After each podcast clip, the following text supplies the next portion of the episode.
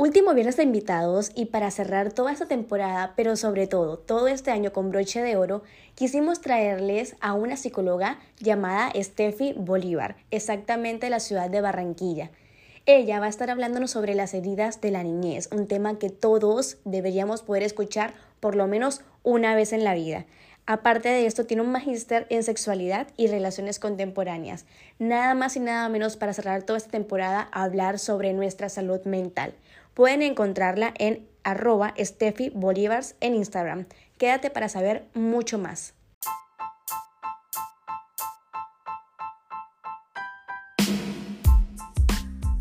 Porque todo tiene que ver con todo Inició siendo un espacio para alejarnos del mundo y terminó siendo uno con el mundo en el centro. Hola, soy Sacia Y yo, Ali Moreno Verón. y si algo aprendimos las dos de, la vida, es que el mundo está lleno de innumerables vínculos invisibles capaces de unir historias, personas, dolores, grandezas, lugares, vivencias con todo un mundo que no tiene tantas diferencias. con el tiempo este espacio se expandió. Y se convirtió en un todo con todo, donde te compartimos, Preguntas, inquietudes, donde cuestionamos y enlazamos pero sobre todo donde todos nos apoyamos. las edades, Las distancias no nos separaron nos complementaron. y por eso vivimos compartiendo nuestra filosofía de que Todo tiene que ver con todo y por eso hoy todo tiene que ver contigo. Bienvenidos.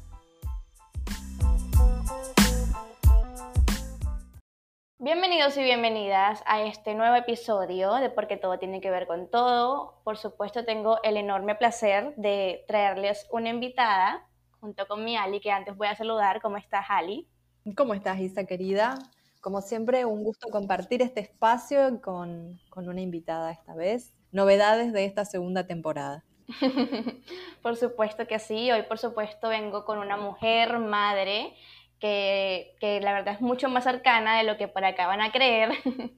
y ella es Steffi, psicóloga. La tenemos aquí para hablar sobre las heridas de la niñez, pero por supuesto no sin antes preguntarle cómo está. Muy bien, muy agradecida, muy feliz, muy entusiasmada, motivada.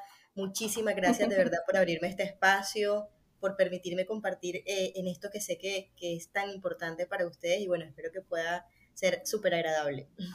Ay, gracias. Bienvenida.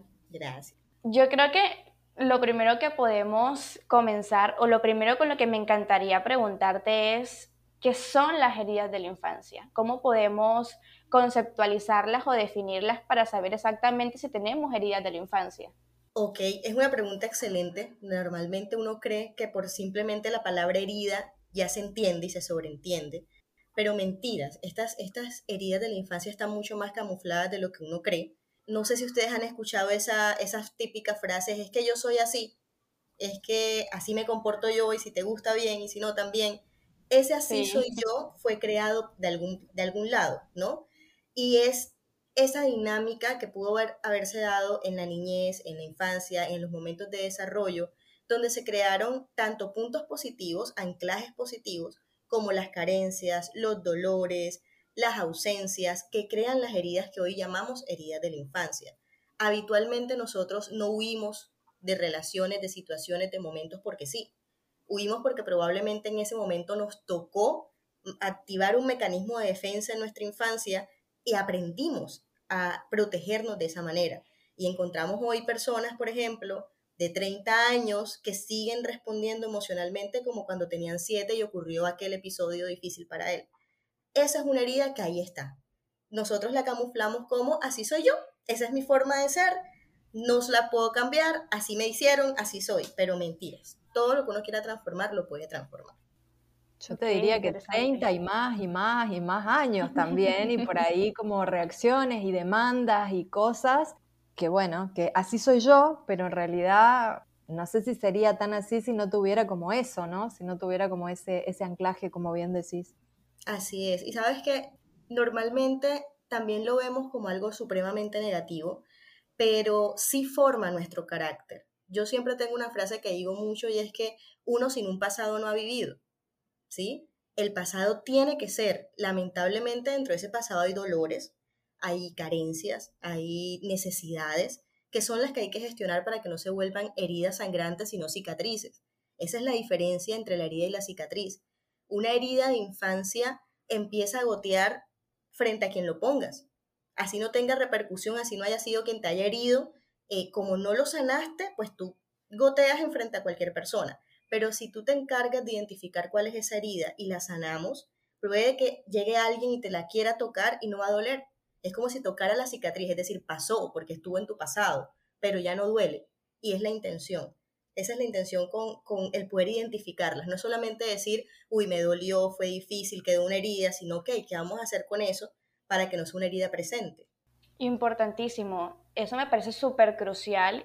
También considero, aparte de todo esto, que de la infancia nos forjamos, ¿no? Es como de la infancia sale la adultez y muy probable lo que nos pasó en la niñez, pero sobre todo cómo reaccionamos y cómo accionamos dependiendo de ella, es lo que nos volvemos hoy como hoy por hoy lo que somos, ¿no? Por eso es tan importante repetir una y mil veces la crianza, ¿no?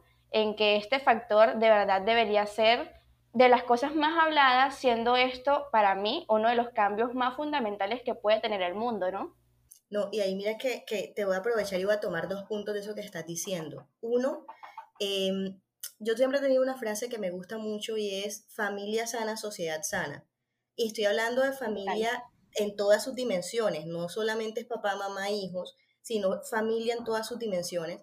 Ese núcleo familiar, esos esos protectores, esos que deben velar por el bienestar del otro, en este caso de los niños, en fin, si crean algo sano, probablemente van a sacar, entre comillas, un producto sano a la sociedad y vamos a poder eh, avanzar mucho mejor. Eso lamentablemente no se está dando mucho y es, y es una de las cosas que más hay que trabajar.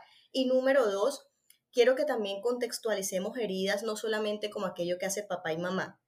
En nuestro núcleo familiar también hay otros actores, ¿verdad? Está el tío cercano, la tía cercana, el primo, la prima, y aún hay palabras, así sean pequeñas, que sí dejan huella.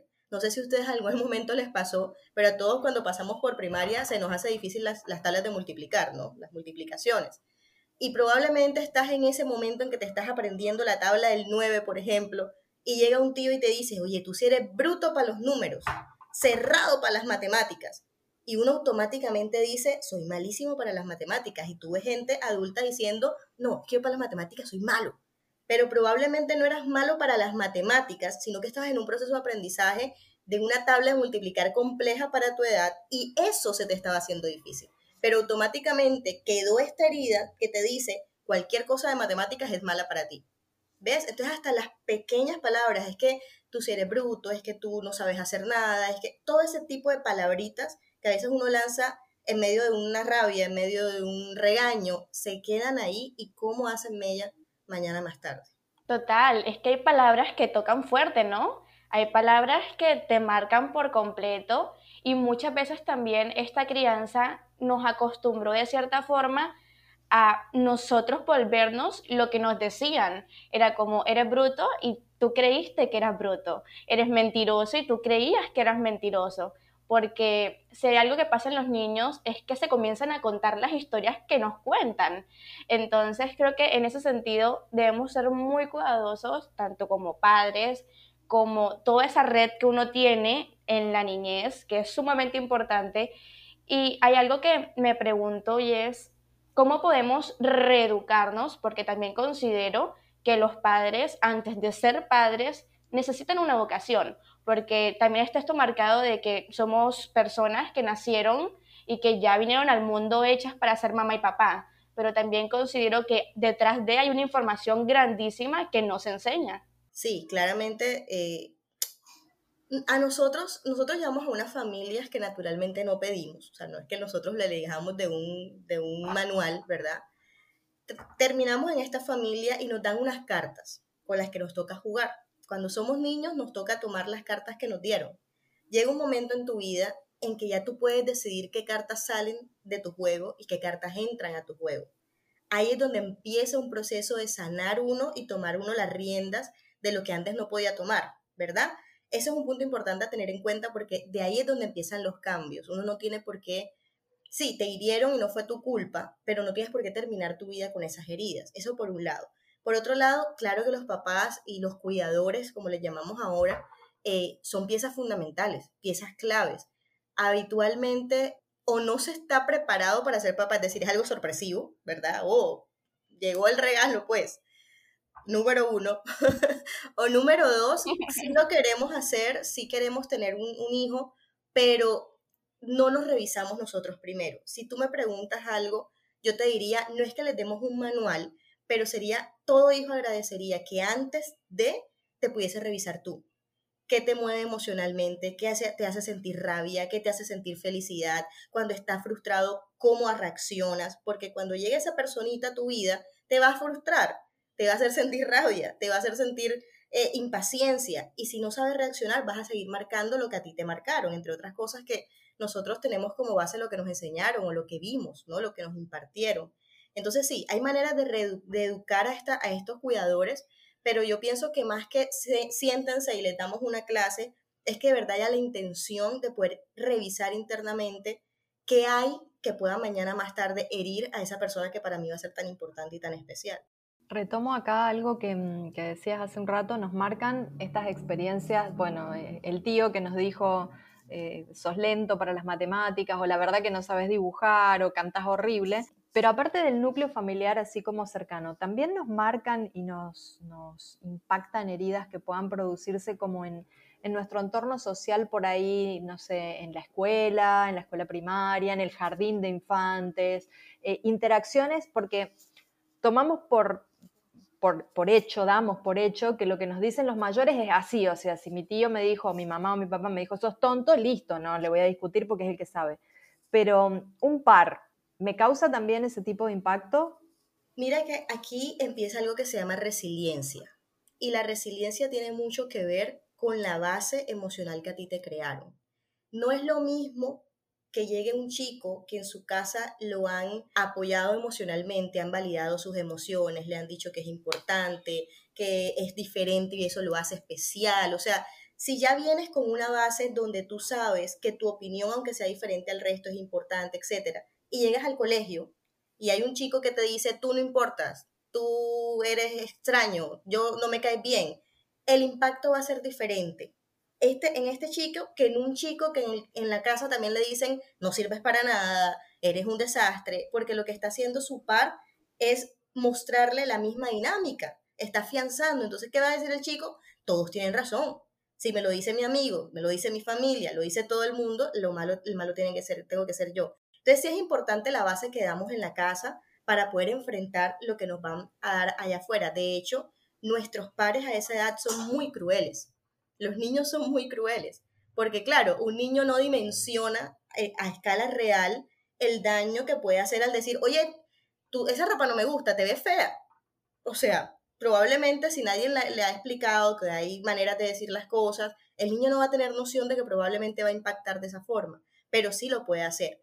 En la adolescencia empieza a tener más peso lo que dicen tus padres que aún lo que dicen tus propios padres.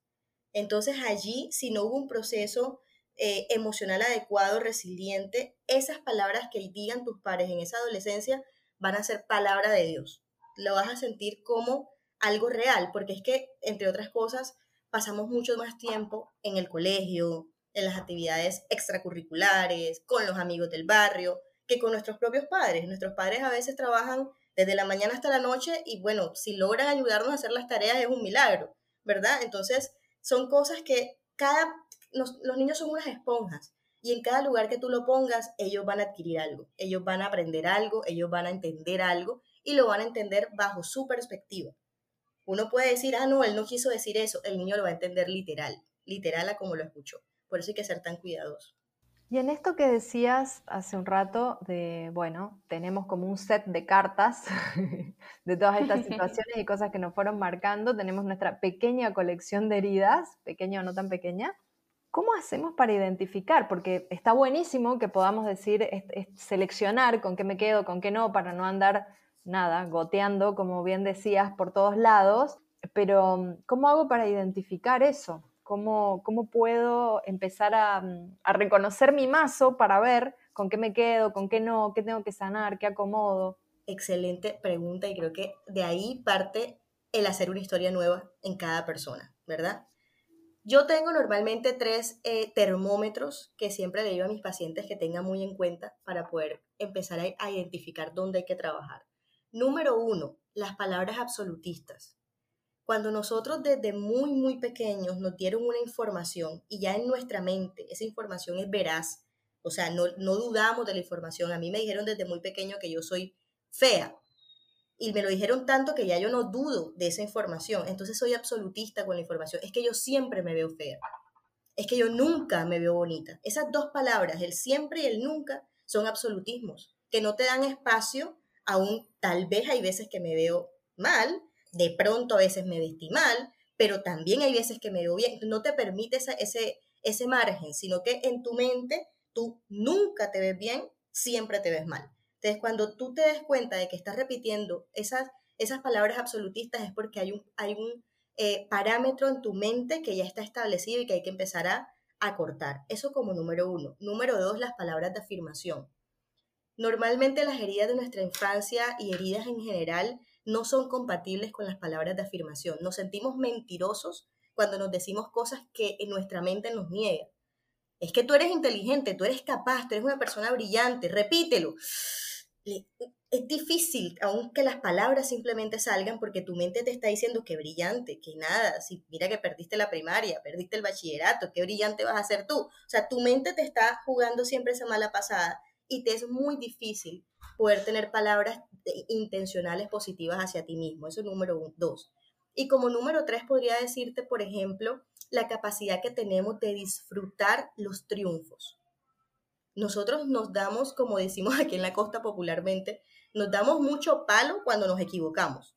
Es que hice algo mal, eh, quería sacar un 5 en el parcial y saqué fue 3 y no lo supero. Paso un mes diciéndome que soy la persona más bruta de este mundo. Pero el día en que tú creíste que ibas a sacar un 3 y sacaste un 5 porque estudiaste, tú dices, ah, bueno, eso fue suerte. Eso es que la profesora quiso darme ahí como la ayuda. Eso es que, o sea, disminuyes, le quitas valor al esfuerzo que pudiste haber hecho en, en pro tuyo, pero cuando es algo malo, sí le das el valor más grande. ¿Qué nos indica eso? Que nos han venido acostumbrando o que nosotros nos acostumbramos a siempre ver lo negativo que nos decían, lo negativo, lo negativo, lo negativo, más que lo positivo. Esos pueden ser tres termómetros rápidos, ¿no? A mí algo que me recuerda mucho, bueno, la verdad, normalmente este tema de la crianza y la niñez y la infancia, para mí es importante porque la verdad, a mi poca edad y a mi corta edad, siento que me he involucrado mucho en el tema porque considero que es importante, incluso no solamente lo hago por no tener un hijo, porque no tengo un hijo para criar, pero sí por las personas que tengo alrededor, porque tengo primos a mi alrededor y para mí es importante que de mi parte puedan escuchar palabras importantes que en lo que yo puedo ayudar también a sus padres, que tal vez no se informen igual que yo, yo pueda ser como un apoyo entre esas personas, para mí eso es importante. Entonces, me hace pensar, retrocediéndome un poco, en esto que hablábamos ahorita, sobre la manera en cómo nos enseñaron, nosotros nos fuimos acostumbrando tocar el tema de la violencia, porque nuestra crianza, y no sé, yo creo que esto se mueve mucho en todo el mundo, la verdad, en todo el mundo como que hay bastante violencia en la niñez, pero hay una violencia extrema, es como normalizamos la violencia desde muy pequeños. ¿Y qué pasa? Que cuando crecemos y entramos en una relación violenta, con maltrato, con personas que nos irrespetan, esto se normaliza porque, aunque no lo creamos, nuestros propios padres lo normalizaron. Es como, te pego porque necesito corregirte y porque tú te lo merecías en ese momento y tu mente comienza a pensar de que de verdad tú lo merecías. Incluso tú tienes conversaciones hoy con personas mayores y piensas y te dicen literalmente de que ellos agradecen el golpe. Ellos te dicen, ellos te dicen, gracias a los golpes que mi mamá y mi papá me dieron, yo hoy soy la persona que soy. Y sin esos golpes yo no sería esa persona. Porque... Sí, y es como, literalmente yo me pregunto, ¿Qué hace la violencia, más allá de normalizarse, a pensar que tú la mereces, que merecemos el golpe? No, y no solamente eso, sino que te dicen, yo estoy súper bien, a mí me pegaron y yo estoy regio, o sea, mejor imposible. ¿Qué nos dice eso? ¿Qué nos dice eso? Que de verdad, de verdad está tan metido en nosotros que para nosotros no hay nada extraño. Extraño que tú pienses de la manera que piensas, ¿verdad? Esos son puntos muy interesantes. Mira y te pongo un ejemplo que yo siempre le digo eh, a las madres cuando las tengo en consulta. Yo les decía, si a ti alguien te pone en un cuarto, te sienta en la cama y te empieza a gritar y te dice, es que tú eres lo peor, ¿por qué? Te grita, o sea, te grita literalmente. ¿Tú te quedarías sentado escuchando que te griten? ¿Tú te quedarías ahí esperando a que te sigan gritando y gritando? No, ¿verdad? Entonces, ¿por qué esperamos que los niños sí lo hagan? Ah, te portaste mal, te pones ahí, te me vas a escuchar y le gritamos y le señalamos y, le y el niño tiene que quedarse ahí escuchando todo lo que tú quieras decir, ¿verdad? Eso es normalizar la violencia, porque la violencia no solamente es el golpe, la violencia empieza y las heridas psicológicas y emocionales son mucho más difíciles de sanar que las físicas. Claro, no estoy disminuyendo ninguna de las dos, eso es claro, pero quiero decir que aunque uno no lo vea, ese grito tuyo, que normalmente ni siquiera es un grito justificado para una, para una reprensión, sino es tu frustración saliendo. Es tú misma diciendo, ¿cuántas veces tengo que decirle lo mismo a esta niña? ¿Cuántas veces te, no sabes cómo expresarlo y gritas? Eso ya constituye eh, una normalización para el niño. Y ahí es donde vamos a personas adultas que no tienen claro lo que es negociable y no negociable en sus vidas. Vemos personas adultas que dicen, ah, no, que me ponga cachos, pero que me, que me, que me dé dinero, por ejemplo. Que me pegue, pero que me mantenga. O sea, cosas que uno acaba y dice, qué irracional.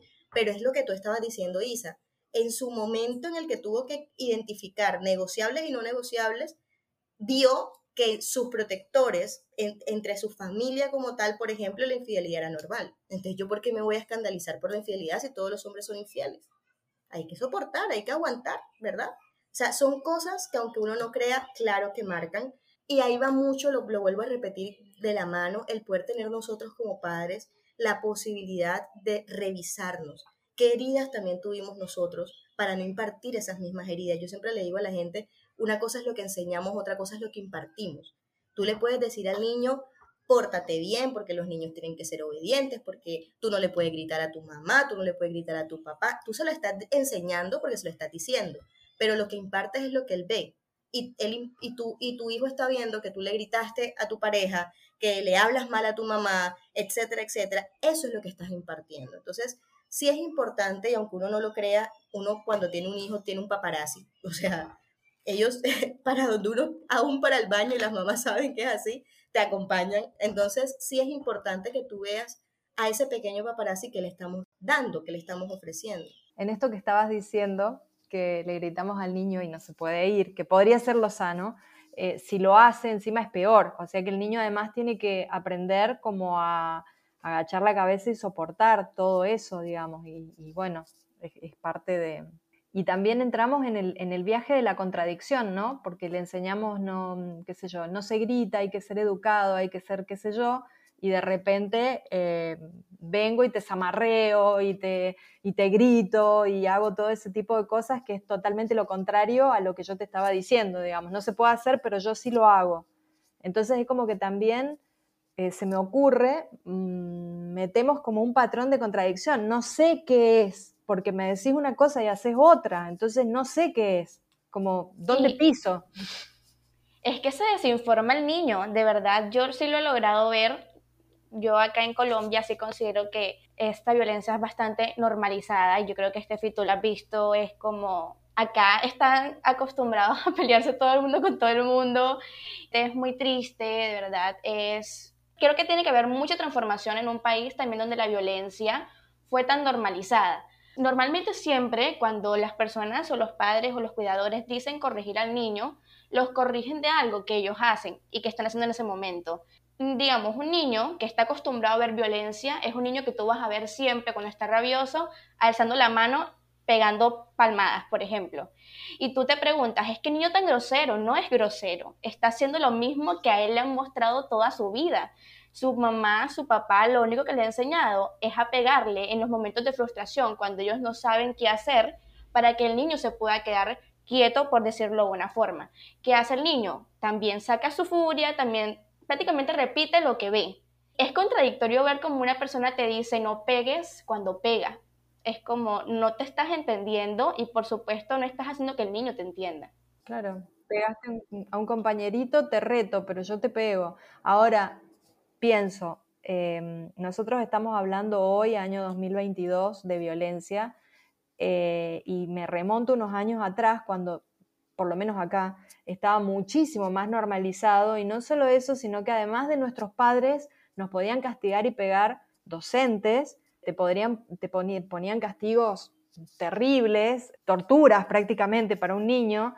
Entonces creo que esto viene de una cadena de larga data, o sea, atraviesa el tiempo, va para atrás y, atraviesa el tiempo y recién ahora es como que estamos empezando como a decir, no, esto no, no está bueno, porque aún en familias donde no hubiera violencia a nivel físico, a nivel gritos a lo mejor, había violencia a nivel tratos, a nivel eh, los espacios y los lugares o la degradación de uno en función de otro, eh, que también es violencia, y había este permiso en el colegio, por ejemplo, para que mm, eh, los profesores, no digo irnos al otro extremo, ¿no? donde ya el alumno le dice al profesor qué tiene que hacer, que, se han visto casos, pero, mm, pero sí el profesor tenía en esos tiempos la autoridad para, para golpear a un niño con castigos realmente severos, con, con reglas o qué sé yo, hacerle este tipo de cosas o incluso hacerlo pasar un mal momento dejándolo en un rincón con un gorro con orejas de burro, que puede parecer una pavada y una cosa de risa, pero, pero hay, estar adelante de todos mis compañeros con un gorro con orejas de burro mirando la pared y no poder sentarme en mi banco.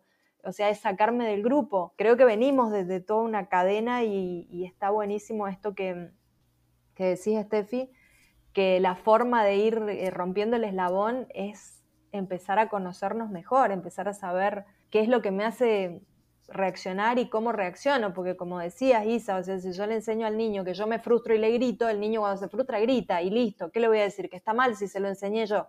Es como, qué difícil romper el ciclo. Y no está tan lejano, ¿sabes? Cuando, yo recuerdo cuando estaba en el colegio, que no fue hace demasiado tiempo, por decirlo de una forma, y se implementaba la regla. Cuando yo estuve en el colegio, yo recuerdo perfectamente hasta qué profesor implementaba la regla. Entonces me pregunto, realmente esto es muy nuevo, ¿no? Esto de la crianza respetuosa, por ejemplo, que ya es un término que hoy por hoy se ha posicionado y estoy totalmente orgullosa de que se posicione, porque también está el otro lado en el que las personas que se les apoya nos hemos tenido que aguantar nombres como la generación de cristal, porque literalmente así nos llaman, y es como, no, ustedes que no aguantan nada, porque así nos dicen, no aguantan nada, son cero valientes, son, no son cero fuertes, y yo digo, wow, increíble cómo una mentalidad de tan atrás pueda pensar de esa forma, pero no tan atrás porque también me veo incluida ahí. Todavía me veo incluida en el, en el tiempo en que recuerdo que la profesora sacaba la regla y te pegaba en las manos porque te equivocaste por un error que hasta ella misma cometió cuando fue niña. Y lo peor es cuando una vez se dice que aprende mucho de lo que vio, lo vi en mi familia, lo vi en los profesores, yo voy a ser mejor persona que eso, pero repites la historia y eso también es algo que a mí me llama la atención cómo vivimos repitiendo la historia y decimos de que esos métodos realmente funcionan cuando hoy por hoy, si vemos todas las generaciones, han ocurrido las mismas equivocaciones de nuevo, de nuevo y de nuevo. ¿Qué hemos aprendido? Nada. Esos métodos no nos han funcionado realmente. Y acá me viene algo, Isa, con lo que traes para preguntarte, Steffi, que ya nos vamos de las heridas puntuales, pero también es una herida y es el sistema educativo. ¿Qué tanto contempla el sistema educativo las necesidades de un niño? O sea, las necesidades, la forma de aprender, el tiempo que puede mantener la atención, eh, no sé, las características, digamos, de un niño. ¿Qué tanto las contempla el sistema educativo y qué tanto nos marca y nos lastima eso como adultos funcionales después? Mira que con el sistema educativo pasa algo aún desde lo básico que son los estilos de aprendizaje sin meternos todavía con el área emocional, ¿no? Todos eh, tenemos estilos de aprendizaje distintos, todos aprendemos diferente, pero el sistema educativo nuestro no está creado para eso. El sistema educativo nuestro está creado para que ingresemos a un colegio y aprendamos de la manera en que nos enseñan en el colegio. Si tú no lograste aprender de esa manera, el problema lo tienes tú, no el colegio. Y, salen niños creyendo que son lo que habíamos hablado, que son brutos, que son cerrados, que no entienden, pero mentira, es que nunca lograron mostrarle el estilo de aprendizaje correcto. Entonces mira que aún con eso, que es lo básico, porque si vamos a aprender a un colegio, pues la intención es que nos den la herramienta y los estilos de aprendizaje se vuelven una herramienta para poder hacerlo de lo mejor posible, ¿no? Ahora imagínate un niño que además de que no tiene el estilo de aprendizaje adecuado impartido, viene con alguna carga emocional de casa, viene con alguna inseguridad, con algún dolor, con algún... Las cargas se maximizan, pero no hay conciencia todavía, claro, cabe resaltar que sí ha habido un avance, o sea, sí se están viendo avances, sí se está dando un, papel más protagónico a la salud mental aún en los planteles educativos, pero todavía estamos en pañales, todavía es una dinámica de vamos a, a, empezar a aprender qué es eso de salud mental, algo muy informativo, pero todavía no lo vemos como algo que hay que implementar en cada aula. ¿Sí? La salud mental indica que podamos capacitar docentes que cuando vean a ese alumno que conocen desde hace rato, que normalmente es risueño, que normalmente siempre está activo y en estas ocasiones lo vean sentado, apagado, que no se escuche, se timbren, puedan decir, oye, aquí algo pasa, algo acontece, algo está sucediendo, habitualmente eso no ocurre de esa manera. Y bueno, si nos vamos a las estadísticas, hay colegios, por lo menos acá en Colombia, colegios del Estado que tienen para plantel primaria completo y plantel secundaria completo un, un solo psicopedagogo. Uno. Uno. O sea, no, no, es posible. No es posible. ¿Qué puede hacer esa persona? Por, eh, por mucho amor a la profesión que tenga, no va a alcanzar para poder dar a todo lo que requiere eh, las necesidades de todas las familias, porque cada niño es la necesidad de una familia. No va a poder impartir de la manera adecuada. Entonces, sí, nuestro sistema educativo, si pudiese empezar a gestionarse desde ver la salud mental como algo intrínseco en cada una de las áreas de, la educación, créeme que podríamos también tener aún muchos mayores resultados positivos académicamente hablando. Yo hace poco, de hecho, estaba dando apoyo eh, a unos deportistas de la, de la universidad en la que laboro y, por ejemplo, me daba cuenta de deportes como ajedrez. El ajedrez es un deporte que requiere concentración, que requiere poder estar tú 100% en la partida, ¿no? Y yo recuerdo mucho porque habían dos chicas y había una chica que el, el, manejo de la presión, lo que nosotros llamamos presión, lo manejaba súper bien, súper bien. Y la otra, a una mínima intensidad de presión, se caía. Sabían lo mismo, las estaba entrenando la misma persona, eran excelentes en ajedrez, pero una sabía gestionar su emoción y la otra no lo sabía gestionar. Y los resultados fueron diferentes para cada una. ¿no? Entonces, la gestión de las emociones va a influir en toda área de tu vida.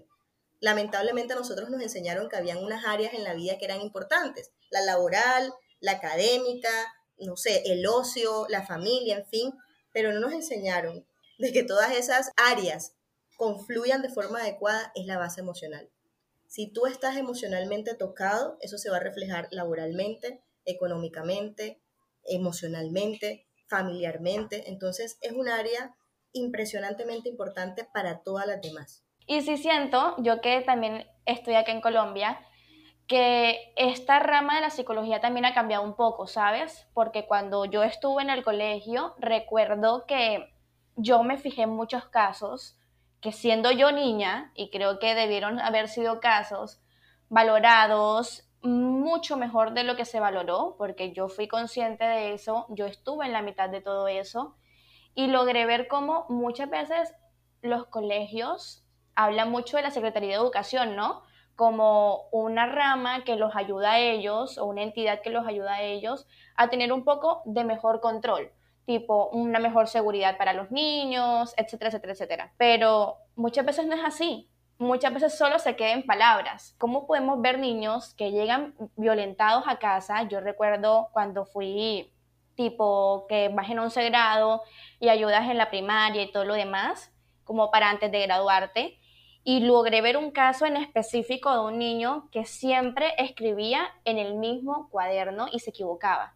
Era como la profesora decía competencia y él escribía en geografía y él luego cuando la profesora cambiaba el cuaderno, tipo la, la materia, él decía, ¿cómo es posible? Y se colocaba tan traumado que gritaba y le decía a la profesora, está equivocada, está equivocada, esto no es así, yo escribí en el cuaderno que usted dijo que teníamos que escribir pero no había escrito en el cuaderno que tenía que escribir. Y me acuerdo que siempre, por supuesto, la solución era o arrancar la hoja o doblarla y pasarla, digamos, lo que escribió al otro cuaderno. No, él decía, yo no puedo hacer eso, yo no puedo arrancar la hoja porque mi mamá y mi papá se dan cuenta y me pegan. Él lo decía literalmente delante de todos. todos sus compañeros lo escuchaban y todas sus profesoras lo escuchaban. Cuando yo escuché eso, yo me quedé en shock, porque yo dije, esto se repite y esto se escucha y no se hace nada, porque ese niño se va y se va desprotegido de este colegio y llega desprotegido de este colegio. Y me acuerdo que el día siguiente yo intenté indagar, hablé con la coordinadora teniendo un montón de menos edad que ella y menos experiencia en el campo, y le dije, ¿qué podemos hacer? Yo me puedo ofrecer ayudar si se puede ofrecer ayudar, literal. Y me dijo, no podemos hacer mucho porque la mamá y el papá son los encargados de él y nosotros no nos podemos meter en problemas.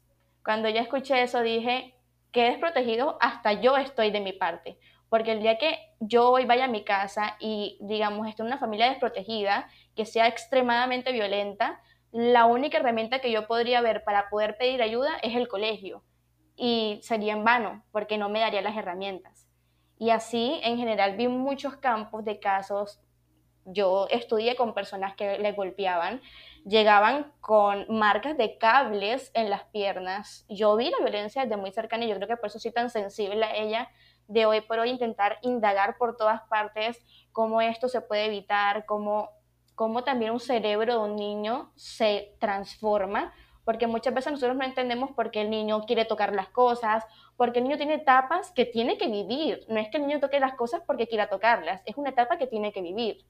Entonces es como bastante interesante toda esta cuestión y ver cómo todo inicia desde una sola cosa y, es la infancia y ver cómo te desenvuelves y termina siendo algo que muchas veces pudo cambiar, porque creo que hay muchas historias que pudieron ser distintas si su infancia fuese sido distinta.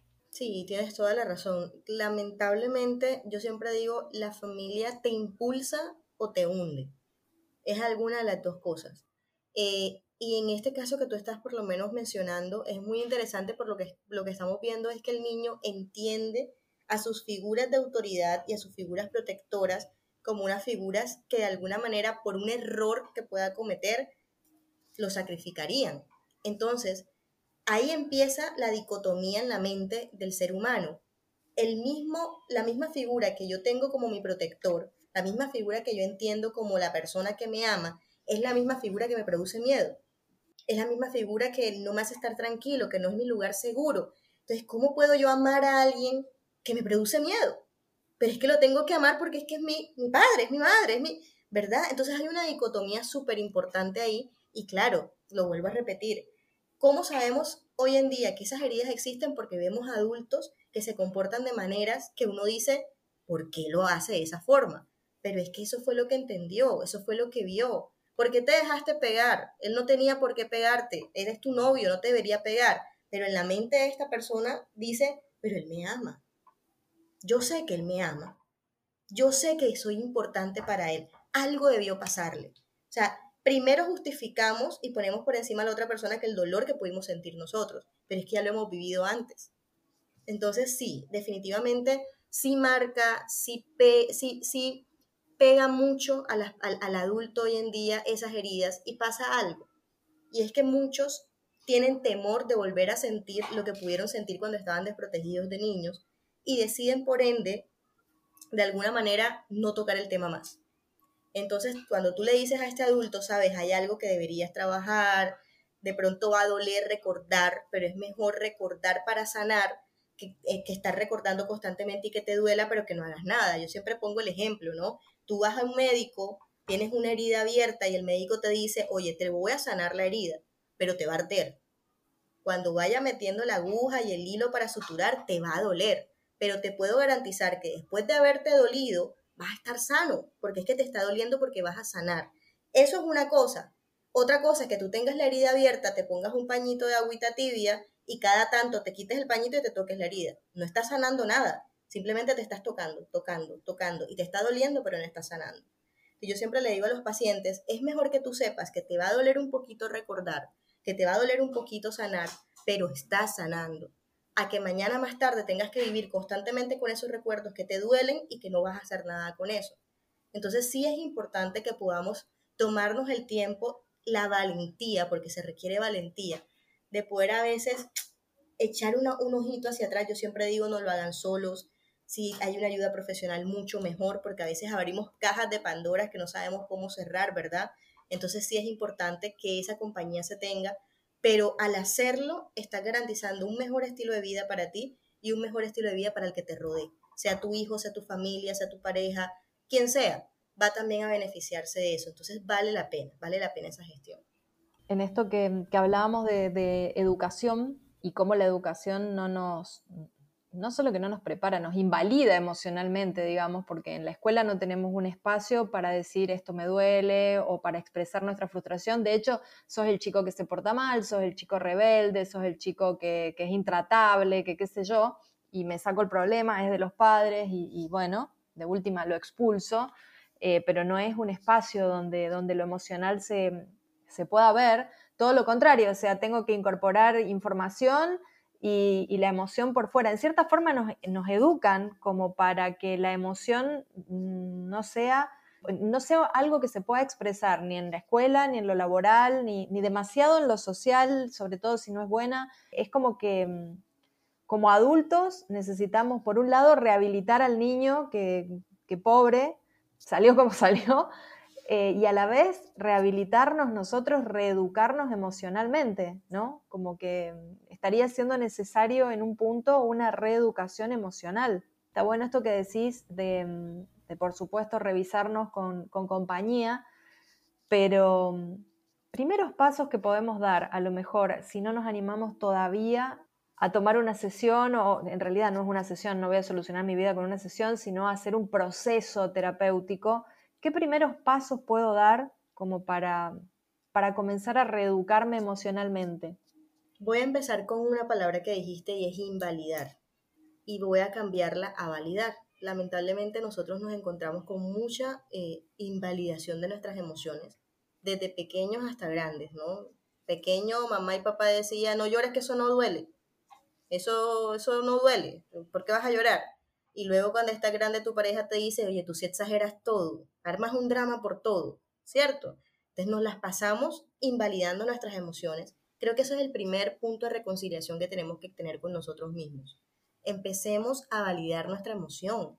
Si tú sientes dolor, es válido que lo sientas.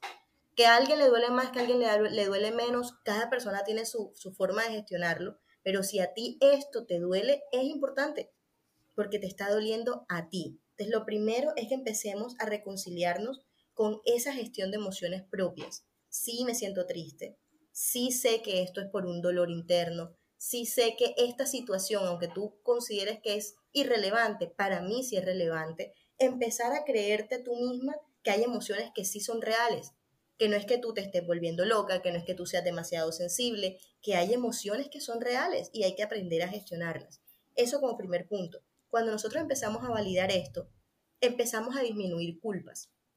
¿Sí? ¿Por qué? Porque como antes no las validábamos, creíamos que por culpa nuestra y de nuestra eh, forma de ser tan tóxica, que es una de las palabras que ahora están tan de moda, ¿verdad? Nuestra forma de ser tan tóxica, por eso fue que me dejó. Entonces cargamos con la culpa de, ay, perdí un excelente hombre porque yo era una tóxica, que pedía que me diera un poquito de atención. ¿verdad? Pero claro, no estás validando tu emoción, te estás creyendo una historia que no es y cargas una culpa que no te corresponde. Hay una diferencia entre culpa y responsabilidad. No es que tú seas perfecta, tú eres responsable de cosas, pero muchas veces no eres culpable de otras. Y esas son, son diferencias que hay que tener en cuenta. Esos serían dos puntos cruciales, pero creo que el tercero, y es uno que podríamos intentar hacer diariamente para que podamos volver, volverlo un hábito, y es el poder hacer un registro de pensamientos. Tú quieres saber cómo estás emocionalmente hablando, mira cómo están tus pensamientos. La gente cree que las, las cosas empiezan por una emoción, pero mentira, empieza por un pensamiento. Les voy a poner un ejemplo. Nosotros mismos somos nuestros propios violentadores muchas veces. Hay un pensamiento que está aquí metido, por ejemplo, pongo un ejemplo, digamos que decidiste emprender un negocio, ¿verdad? Y automáticamente hay un pensamiento que pasa flash por tu mente que dice, si a nadie le funciona, ¿tú crees que a ti te va a funcionar? ¿Tú crees que a ti te va a ir bien con eso? Es solo un pensamiento, no ha pasado nada, tú todavía no has emprendido, tú todavía no has invertido, tú no has hecho todavía nada, pero solo el pensamiento hace que se cree una angustia. Entonces, si te das cuenta, la emoción nace de un pensamiento. Entonces, automáticamente tú te sientes frustrado, te sientes triste, te sientes con miedo, porque es que de verdad, ¿qué tal que yo no lo pueda lograr? ¿Qué tal que no logre hacer ese negocio que tanto quiero? Eso te lleva a una sensación. ¿Cuál es la sensación? Tú antes hablabas del negocio y eras feliz, ahora hablas del negocio y te da como dolor de barriga, te da como dolor de cabeza, te sientes como mal, entonces empiezas a somatizar y eso te lleva a una acción. ¿Cuál es la acción? Huyes, por ejemplo. No, la verdad es que en este momento no tengo el dinero, la verdad es que puedo esperar, hay otras prioridades, pero mentira, todo empezó por un pensamiento. Entonces yo siempre aconsejo mucho que en esos momentos en que nos estamos tristes, vulnerables, ansiosos, nos podamos sentar un momentito y podamos hacer una lista, ven acá, ¿qué estoy pensando en este momento? ¿Qué está pasando por mi mente ahora que me hace sentir tan triste? Porque es que nosotros alimentamos esa sensación. Es como, por ejemplo, cuando terminamos una relación y decidimos escuchar música romántica. O sea, nos, echamos sal en la herida, ¿no? Y lo estamos alimentando sin darnos cuenta. Entonces, claro, ya estábamos más tranquilas, pero pusimos la canción y volvemos a llorar otro mar de lágrimas, ¿cierto? Lo mismo pasa con los pensamientos. Tu pensamiento te está diciendo, no emprendas porque te va a ir mal, tú no lo vas a poder hacer. Y sin tú darte cuenta empiezas a decirte, verdad. Y además la economía tan difícil que está, y qué tal que yo vaya a perder esa plata. Y empiezas a fortalecer el pensamiento, que es el que hace que termines reaccionando de esa manera. Entonces, yo siempre digo, soldado avisado no muere en guerra.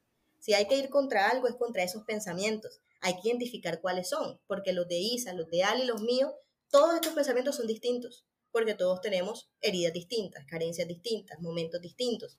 Hay que saber cuál es el de nosotros propios para poder trabajarlos. Entonces, una dinámica que aconsejaría mucho que hicieran diariamente es poder sentarse y decir, vamos a hacer vamos a, ponerle un termómetro a los pensamientos. Hoy, ¿cómo están mis pensamientos?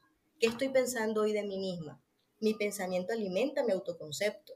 Si yo me doy instrucciones negativas, mi autoconcepto va a ser negativo y por ende voy a actuar de forma negativa hacia mí misma. Todo es una cadena, todo es una cadena al respecto. Volvemos a escribir el diario entonces. Eso ayuda muchísimo, hace un catarsis ahí.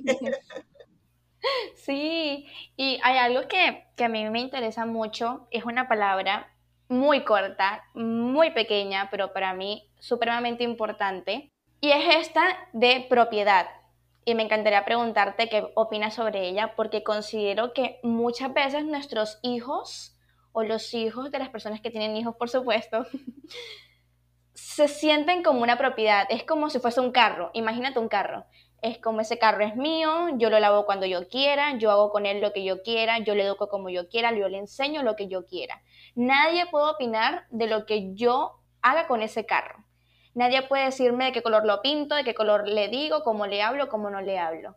Y muchas veces esa propiedad se convierte hasta mucho más allá que se le dan responsabilidades a los niños, por ejemplo, como cuando ya, cuando ya yo esté vieja, esté enfermita, tengo a mi hijo, y mi hijo se va a hacer responsable de mí y muchas personas incluso tienen hijos para esto, para no sentirse solos, para no afrontar la soledad. Para tener y entre esas, cuide. Sí, y entre esas cosas se les otorga a ellos, que realmente no pidieron venir al mundo, un montón y un sinfín de listas que uno dice como, un momento, yo opino que de verdad uno debería ser afortunado porque una de las mayores formas de hacer una transformación es con un hijo. Es como un espejito literalmente que llegó y, wow, lo que uno puede hacer con toda la información que hay detrás de ellos es increíble, pero no son una propiedad, no son un carro, no son una casa a la que tú puedas decirle mover como si fuese tuya. Yo creo que eso también te hace pensar que cuando le pegas, cuando le, le gritas y le haces todo lo que le haces, no es tuyo. Y muchas veces se siente así porque hasta le decimos a la persona de al lado, tú no le puedes pegar, es mi hijo, hasta te ofendes tú no le puedes pegar, tú no le puedes pegar, pero yo sí le puedo pegar, porque es mi hijo. Y lo tratas como si fuese una propiedad. Sí, realmente es así, o sea, y de hecho nosotros aliamos eh, la maternidad con la responsabilidad, pero la responsabilidad no te hace dueño de. Tú tienes la responsabilidad ante un ser humano que llegó a tu vida, que es indefenso y que tú en este momento eres su agente protector. Esa es tu responsabilidad, pero tú no eres dueño de, porque esa es una vida aparte de la tuya. Hay una frase que se dice mucho y es como que mi hijo es mi continuidad. Eso es mi continuidad. Y es real, pero no es real. ¿Por qué? Porque cuando lo decimos, lo decimos bajo el parámetro de él va a cumplir todo lo que yo no pude cumplir, él va a hacer todo lo que yo no pude ser, él va a tener, o sea, el sueño que uno no pudo cumplir, toma. La mochila. Claro que sí, entonces, no sé si ustedes se dan cuenta que hay casi todos los niños varones pasan por el fútbol. Y no es porque seamos países futboleros, que puede que lo seamos, sino que todo padre, lo primero que asocia cuando ve a un hijo es, él va a ser el futbolista que yo no pude ser. Él va a ser el futbolista que va a salvar a la familia. Él va a ser que nos va a sacar de la pobreza, exactamente. Entonces, claro, queremos creer que la continuidad es lo que yo no pude hacer con mi vida, lo va a hacer él con la suya. Entonces, yo voy a impartirle, si yo quería ser astronauta, pues él tiene que querer ser astronauta, ¿sí? Y está mal, la continuidad es porque lo que tú impartes, lo, la huella que tú dejas en él, ese niño lo va a llevar hasta que sea adulto.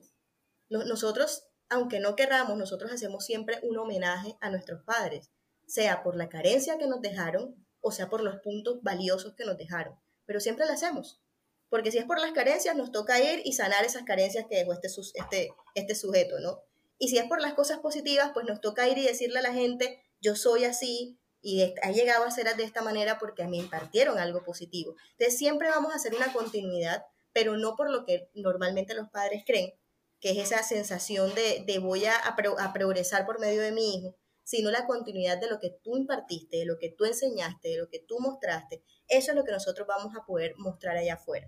Entonces, sí, eh, naturalmente cuando uno cree que hay algo de su propiedad, cree que lo puede vestir de la manera que quiera, decirle de la manera que quiera, tiene que acatar lo que tú dijiste y es mucho más fácil estar en esa posición. Si se dan cuenta, es mucho más fácil dar una orden que gestionar una emoción. Yo te ordeno que te calles. Que te calles ya, deja de llorar. O sea, espérate ahí. ¿Qué te pasa? Exactamente, en vez de decir, entiendo que estés molesto, si estás llorando es porque algo te molesta, háblame, dime qué te molesta. Ahí estamos enseñando a gestionar la emoción. Pero no, te callas ya, o sea, no. ¿Verdad? Entonces, sí, definitivamente lo que dice Isa es muy, muy cierto. Eso me hace pensar que si tan solo entendiéramos que los niños necesitan más bien una compañía, una buena compañía, como si fuesen amigos y no un jefe que te está diciendo como esto lo tienes que hacer, en este momento tienes que hacer, como que te esté mandando en las cosas que estés haciendo, también los niños tuvieran una infancia un poco más sanadora, más rica, más aprovechada y más disfrutada. La verdad, eso que dijiste me hizo pensar y buscar una frase que, que yo tengo guardada por ahí de Sadhguru, que me encanta mucho él en una de las entrevistas habló sobre esto de la crianza y recuerdo haber guardado una parte que me pareció muy interesante, aquí se la voy a leer cortita, y dice, le preguntaron, ¿se supone que se conviertan en algo que no soy yo? El niño, por supuesto. Y él, él respondió, sí, si hacen como tú, eso es un crimen. Deberían convertirse en algo que ustedes no podían imaginarse como generación, ¿no? En qué deberían convertirse sus hijos, no deberían convertirse en lo que ustedes desean, deberían convertirse en algo que ustedes no se pueden imaginar. Así que tienen el coraje de criar algo que no se puedan imaginar. Y eso me pareció, puff, como, wow, porque muchas veces es así, muchas veces queremos que ellos repitan la historia o que sean lo que tú te imaginas que sean. Desde chiquiticos hasta les enseñas las actividades. Si tú quieres que aprendan ballet, los metes a ballet. Si tú quieres que aprendan el piano, los metes al piano y toda su vida es creada por ti sin darte cuenta. Entonces no hay esa libertad por parte de ellos. Qué, qué interesante todo eso. Y mira que sí es, es, es válido, eh, es válido que tú quieras mostrarle opciones. Es decir, es válido que tú quieras decir, oye, mira, hay cientos de deportes, cientos de, no sé, de actividades artísticas, pero tú tienes que tener claro que el niño o la niña pueda escoger lo que a él le guste. Sí, yo te mostré 100 deportes y ojalá, ojalá escoja ballet, pero si no lo escoge, también debería sentirse, sentirse satisfecho porque ayudaste a que tomar una decisión. Si tú me preguntas a mí, ¿cuál es la mejor herencia que un padre le puede dejar a un hijo? Es enseñarlo a gestionar sus emociones ser una persona responsable emocionalmente. ¿Por qué? Porque así no va a aceptar que lo maltraten, así va a saber qué negocia y qué no negocia, dónde se siente a gusto y dónde no se siente a gusto, qué su palabra es valiosa o no es valiosa. Ese tipo de, de, apoyo para que pueda aprender a gestionar una emoción es supremamente valiosa en mi, en mi forma de ver. Totalmente. Yo creo que la palabra que usaría Isa para mí más que amigo es como un guía, pero un guía amoroso, obviamente, no, eh, no este esta cuestión así de correctivo tan duro. Gracias, Steffi, gracias por acompañarnos hoy, pero mm, antes de despedirte, Yo te tengo una sorpresita. Oh La verdad, esto pues no lo saben, pero hicimos tres preguntas sorpresas finales para cada invitado, para que nos dejen como algo más allá del tema que toquemos. Y quiero preguntarte tres cosas, empezando por qué sientes que estás entregándole al mundo hoy con lo que haces, Steffi. Dios mío, ¿no? fuimos más profundo todavía. bueno, realmente eh, yo siempre digo algo y es que yo soy enamorada de mi profesión. Yo creo que yo no hubiese podido ser otra cosa, honestamente. Creo que he tenido la oportunidad de poder tocar vidas y poder tocarlas de manera positiva. Eh, no todo el mundo, y, pues en mi profesión las personas que llegan a tu consulta llegan esperando un toque positivo, no llegan esperando otra cosa, ¿verdad? Porque han tenido tantos toques negativos en su vida que están buscando algún salvavidas positivo. El saber que una palabra tuya puede ser eh, un aliciente para poder tener una motivación extra para tu vida, que una palabra tuya la van a recordar en ese momento complejo en el que requieran agarrarse de algo para poder seguir creyendo.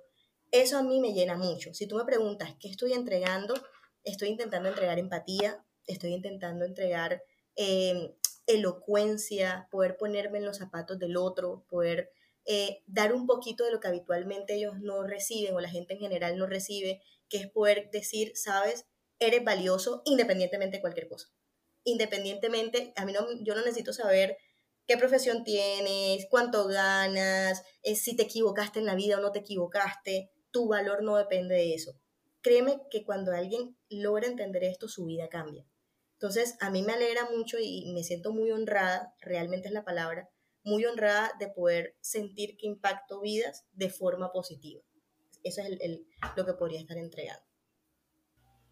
Qué bonito. Hermoso. Qué bonito, la verdad.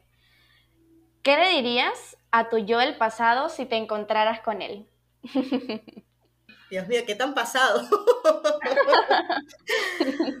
bueno, eh, le diría que nunca deje de creer, que nunca deje de creer, que van a vivir y va a vivir situaciones y va a tener momentos en los que creer se va a hacer difícil, se va a hacer complicado, pero que no lo deje de hacer porque va a tener recompensa. Y no recompensa puede que física, pero sí una recompensa emocional. Entonces, si algo le diría es, no dejes de creer, independientemente de lo que se venga, independientemente de lo que puedas vivir o sentir, sigue creyendo en la bondad, sigue creyendo en que la manera en que estás haciendo las cosas también tiene una recompensa positiva. Por ahí una frase que dice, no te canses de hacer el bien. Eso le diría, no te canses de hacer el bien. Y por último, ¿Qué consejo o frase te gustaría regalarnos para que se quede siempre en este episodio? La tengo clarísima. la tengo súper clara eh, y la uso muchísimo y creo que a mi vida personalmente me ha ayudado mucho y, y espero que también a todo el que esté escuchando en este momento y vaya a escuchar futuramente. Y la frase es que uno no toma decisiones importantes en la vida basándose en emociones temporales quiero que recuerden eso. Toda emoción pasa, toda emoción es temporal. Hasta la felicidad extrema pasa, la tristeza extrema pasa, pero en esos picos no tomemos decisiones, porque estamos en picos emocionales y nos vamos a dar mañana más tarde cuenta de que de pronto tomaste una decisión muy apresurada. Yo me voy a divorciar porque es que definitivamente me gritó, o bueno, no me gritó, pero me dijo que, que yo me veía mal hoy y yo no voy a permitir que nadie me diga eso y me divorcio y mañana te das cuenta que de pronto malinterpretaste lo que te dijo, qué pasó. Estoy siendo exagerada naturalmente, ¿verdad? Pero es, es, poder mostrar, o por lo menos en la otra etapa, el enamoramiento. Ese primer mes en que tú piensas que te encontraste al, al, portento más grande de esta humanidad y que no hay nadie mejor que esta persona y me voy a casar inmediatamente. Espera un segundo, estás bajo una emoción temporal. Las emociones temporales no son buenas consejeras. Entonces, si hay una frase sería, no tomemos decisiones importantes y duraderas en la vida basándonos en emociones temporales. Qué gran consejo, qué gran consejo. Realmente creo que, es riquísimo todo lo que nos has compartido y lo que nos has contado y, estas herramientas también que nos diste em, para algo tan importante como más allá de, reconocer nuestras heridas y de poder empezar a trabajarlas, empezar como a trabajar en nuestra gestión emocional, que creo que es una de las grandes carencias que tenemos eh, todos los seres humanos, ¿no? Eh, empezar a trabajar en conocernos mejor, en entendernos mejor y en desdemonizar por un lado las emociones y por otro lado en eh, desendiosarlas, porque a veces reaccionamos, eh, vivimos en función de este motor que son las emociones, pero que también eh, son un motor que, que, bueno, va para un lado, va para el otro, la rueda es como que no está muy centrada. Entonces la vida como que empieza a funcionar así también, ¿no? Me enojo, reacciono, tiro todo, después resulta que no, que estoy como recontenta, entonces eh, todo esto lo agarro y después me enojé con todo esto y lo tiro, entonces es como que no hay una... Vivimos en esos altibajos emocionales porque no sabemos cómo qué hacer con ellos y cómo gestionar las emociones. Creo que nada más que agradecerte toda esta riqueza que nos has compartido y bueno, un gusto haberte tenido por este todo con todo que compartimos con Isa. Gracias. Mil gracias a ustedes, de verdad que mil, mil gracias. Me sentí súper cómoda, de verdad que súper rico hablar con ustedes y bueno, espero poder seguir escuchándolas y que tengan un, resto de temporada magnífica. Y seguir visitándonos, ¿por qué no? ¿No es cierto, Isa? Claro que sí. Sí, me encantó. Yo creo que este episodio yo me lo esperaba. La verdad, voy a ser muy honesta, era el que más me esperaba de toda la temporada y definitivamente es mi favorito, a leguas, porque es un tema que me encanta. Yo creo que es un tema supremamente importante que tocaría una y mil veces dentro de todas las temporadas, si se puede. Y gracias, definitivamente creo que ha sido un honor para nosotras tenerte aquí, no solamente con tu profesionalismo como psicóloga y con todo lo que realmente estás haciendo, no solamente por ti, por nosotras y por los demás que también te escuchan, sino porque estás dejando de verdad huellas en cada persona que entra a tu terapia y luego sale. Y creo que no hay nada más importante que eso. Así que gracias por estar aquí, sacar tiempo y hablar con nosotras gracias, a todos por acompañarnos. Bye bye. Bye bye.